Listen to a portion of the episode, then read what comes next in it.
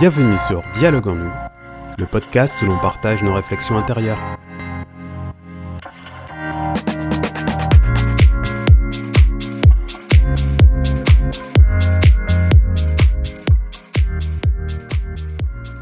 Bonjour, vous êtes avec Jérémy Magdelaine, j'espère que vous allez bien. Bienvenue dans ce podcast, le dernier de l'année 2023, pour aborder l'échec. Échouer, cela nous est tous arrivé et cela nous arrivera encore. Que ce soit dans la vie de famille, sentimentale ou professionnelle, l'échec fait partie de nos cycles de vie. La question est, comment vivons-nous l'échec? Qu'est-ce que nous ressentons? Qu'est-ce que ça génère en nous? Qu'est-ce que nous apprenons durant et après cette phase? Durant l'année qui vient de passer, nous avons connu beaucoup de succès et beaucoup d'échecs.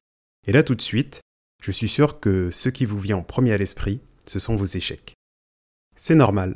L'être humain a tendance à se focaliser sur les aspects négatifs des choses. Le cerveau reptilien enregistre l'information et nous met en garde contre les comportements qui y sont liés en nous envoyant un signal fort. Ce signal est traduit par une émotion, souvent de la peur, de la colère ou encore de la frustration. Cela peut être également un mélange de tout ça.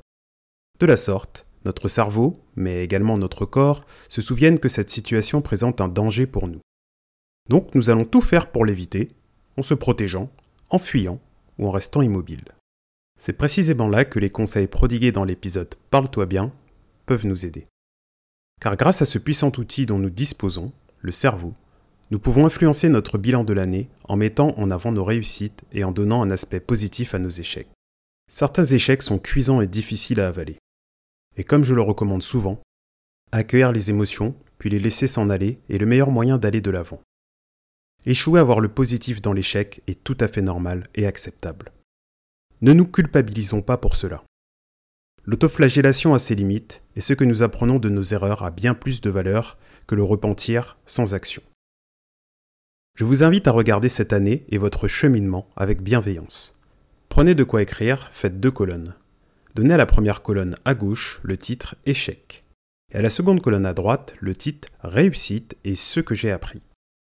Remplissez la colonne de gauche et laissez un espace en face de chaque situation d'échec que vous inscrirez. Puis, remplissez la colonne de droite de toutes vos réussites. Pour finir, écrivez en quelques mots ce que vous avez appris de vos échecs. Si au départ la colonne échec sera facilement remplie, en faisant cet exercice, vous inversez le signal et donc l'impression que vous laissent vos échecs, aussi bien mentalement que matériellement. Vous venez d'être indulgent avec vous-même et c'est ce que je vous souhaite pour cette fin d'année, ainsi que pour débuter celle à venir.